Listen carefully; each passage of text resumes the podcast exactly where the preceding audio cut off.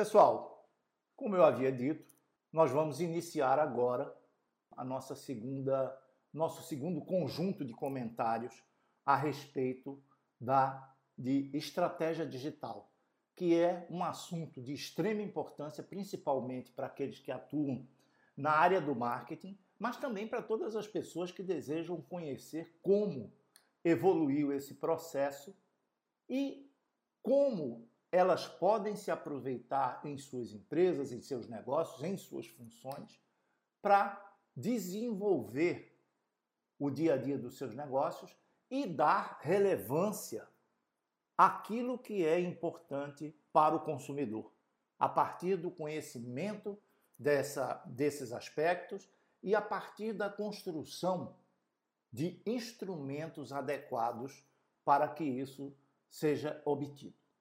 Vamos então à nossa segunda parte. Eu diria que eu queria recomendar a vocês que assistissem à primeira parte, a parte que nós fizemos anteriormente. São 11 minutos, 10, 11 minutos, em que você vai ter um pouco de noção, se você não lembra, um pouco de noção daquilo que aconteceu como evolução do marketing. E se você lembra, melhor, vai retomar seu raciocínio, relembrar aquilo que você já sabe, que é sempre bom. Aprender é algo que não custa nada, principalmente em situações como essa, em que você está em casa, você está parado, você não está fazendo coisa alguma, está angustiado, querendo sair de casa e tal, e não pode, né? porque a gente sabe que não pode. Então, aprender é utilizar bem o seu tempo. Ok? Vamos então falar agora da segunda parte desse nosso material, que fala exatamente da continuidade desse processo de desenvolvimento do marketing através da adoção de uma estratégia digital que é o novo caminho que deve ser seguido. Estamos aqui agora já chegando ao, à transição entre o século XX e o século XXI, ou seja, os anos 900 para os anos 2000. Né? E a primeira coisa que eu queria falar com você é uma, uma situação que todo mundo viveu, que todo mundo ficou apavorado, que representou uma verdadeira loucura nas empresas, uma mobilização extraordinária, que foi o famoso bug do milênio. Eu acredito que você se lembre disso. Se não, se não se lembra, você é muito jovem. Isto aconteceu porque se dizia que na passagem entre os séculos 20 e 21, na virada do ano 1999 para 2000, tudo iria parar no mundo. Iria acontecer um bug que ia acabar com todos os sistemas no mundo, ia paralisar toda a comunicação, enfim, ia ser um pandemônio.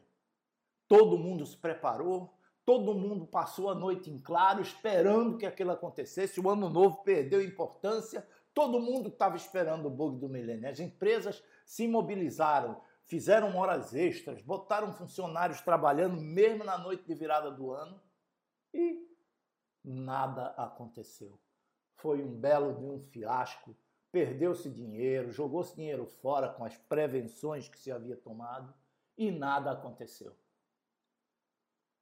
Saída dessa situação, cada vez mais o mercado demonstra que as empresas precisam manter e direcionar cada vez mais o foco no consumidor.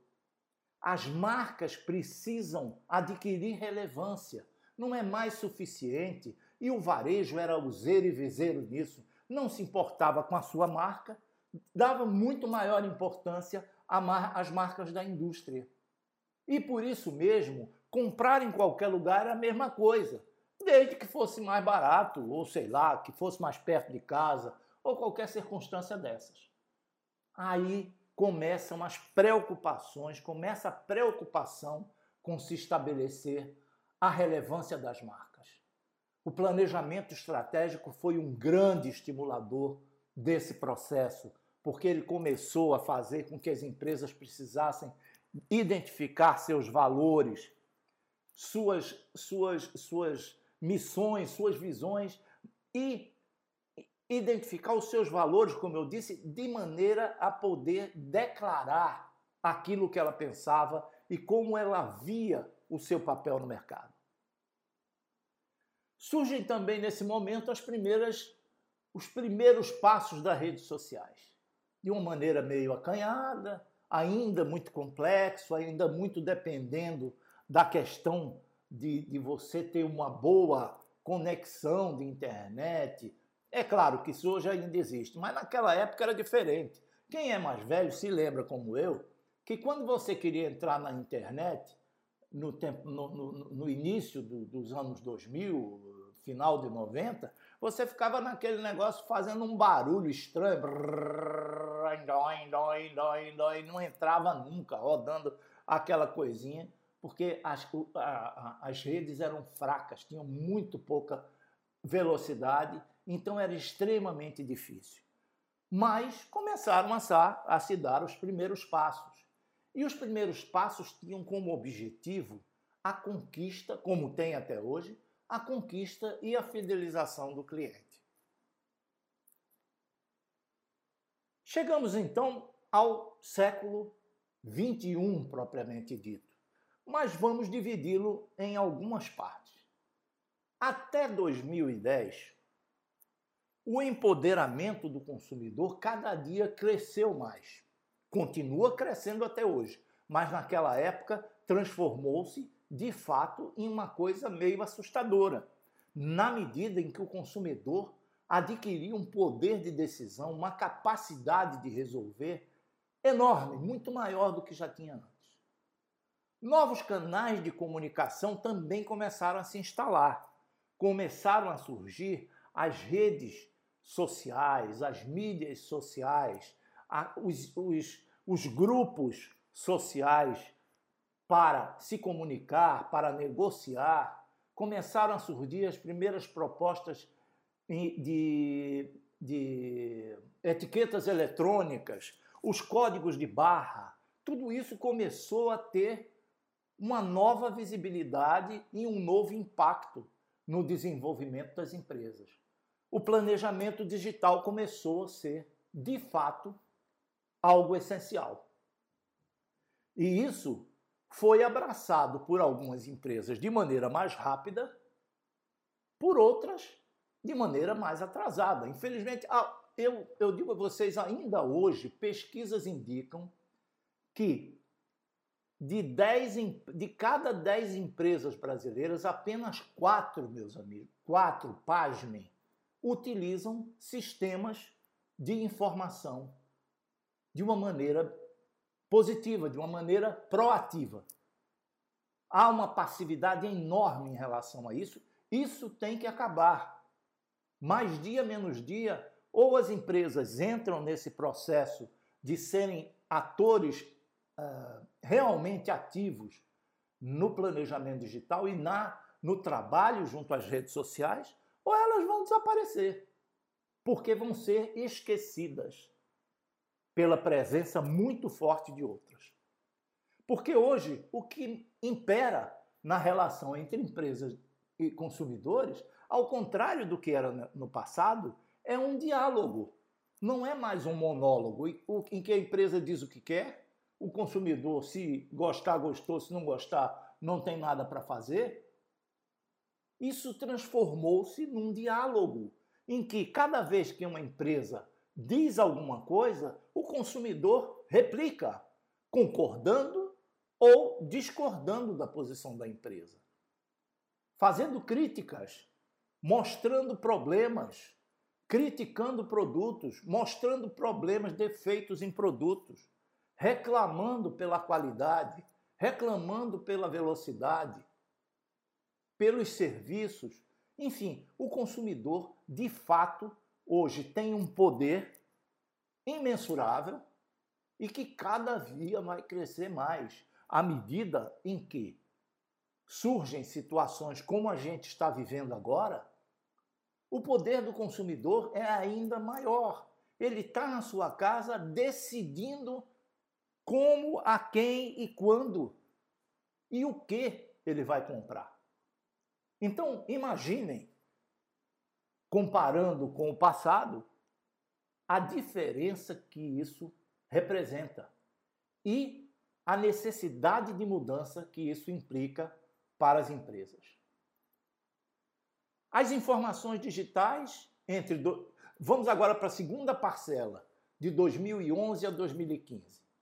As informações digitais explodem, fluem rapidamente. Os canais tradicionais cada vez mais perdem relevância e continuam perdendo e vão continuar perdendo. E isso, quando eu falo em canais tradicionais, são televisão, jornal e rádio.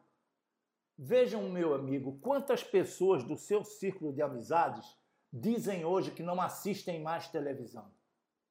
As notícias cansaram, as pessoas estão cansadas de ouvir notícias repetitivas, sem nenhuma renovação, tratando da mesma maneira os assuntos do dia a dia, assumindo posições políticas, assumindo, saindo da imparcialidade que deveria ser típica dos veículos de comunicação. Eu não estou falando do caso do Brasil, não estou me referindo à política do Brasil, não estou me referindo a nada disso. É generalizado isso no mundo inteiro. Hoje, as empresas de comunicação estão todas submissas a algum posicionamento político. Isso não seria negativo se houvesse alguma neutralidade, mas não há. Começam a surgir novos meios, novos canais de compras e vendas. Surge o e-commerce com toda a força. O consumidor, de fato, é o centro do universo.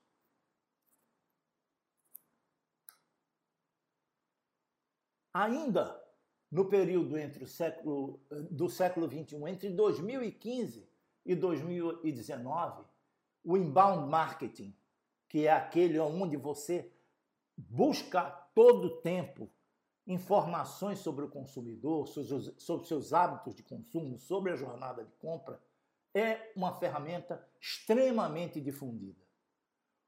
Surge o movimento omnichannel, em que as empresas necessitam dispor de meios de, de canais de comunicação os mais diversos possíveis, desde a loja física até todos os outros meios, porque ela precisa estar em contato com o cliente, constante com o cliente e precisa ter aberta a porta para que esse cliente entre em contato com ela. Há uma qualificação dos negócios no lugar da massificação a inteligência artificial também passa a ser usada em larga escala, principalmente fora do Brasil. Aqui ainda não é tanto, mas passa a ser utilizada como sinalizador, como direcionador das políticas das empresas. Aqui eu não estou falando política partidária, estou falando de políticas de negócios das empresas. Todo mundo entendeu. Então, é uma nova era que se abria e que demonstrava que a gente estava em um caminho certo para a prosperidade, mesmo com todas as dificuldades econômicas que surgem, os problemas que aparecem, mas é uma nova era em que nós estávamos entrando. Mais uma vez, meu amigo, se comunique conosco, nos procure. Mande suas dúvidas, seus questionamentos para Neo Varejo. Nós estamos aqui para servir você para ajudar você a conseguir ser melhor e a fazer a sua empresa também um lugar melhor de atendimento ao consumidor. Eu vou parando por aqui, essa é a segunda parte da nossa apresentação e a terceira parte vem daqui a pouco. Um abraço e até já.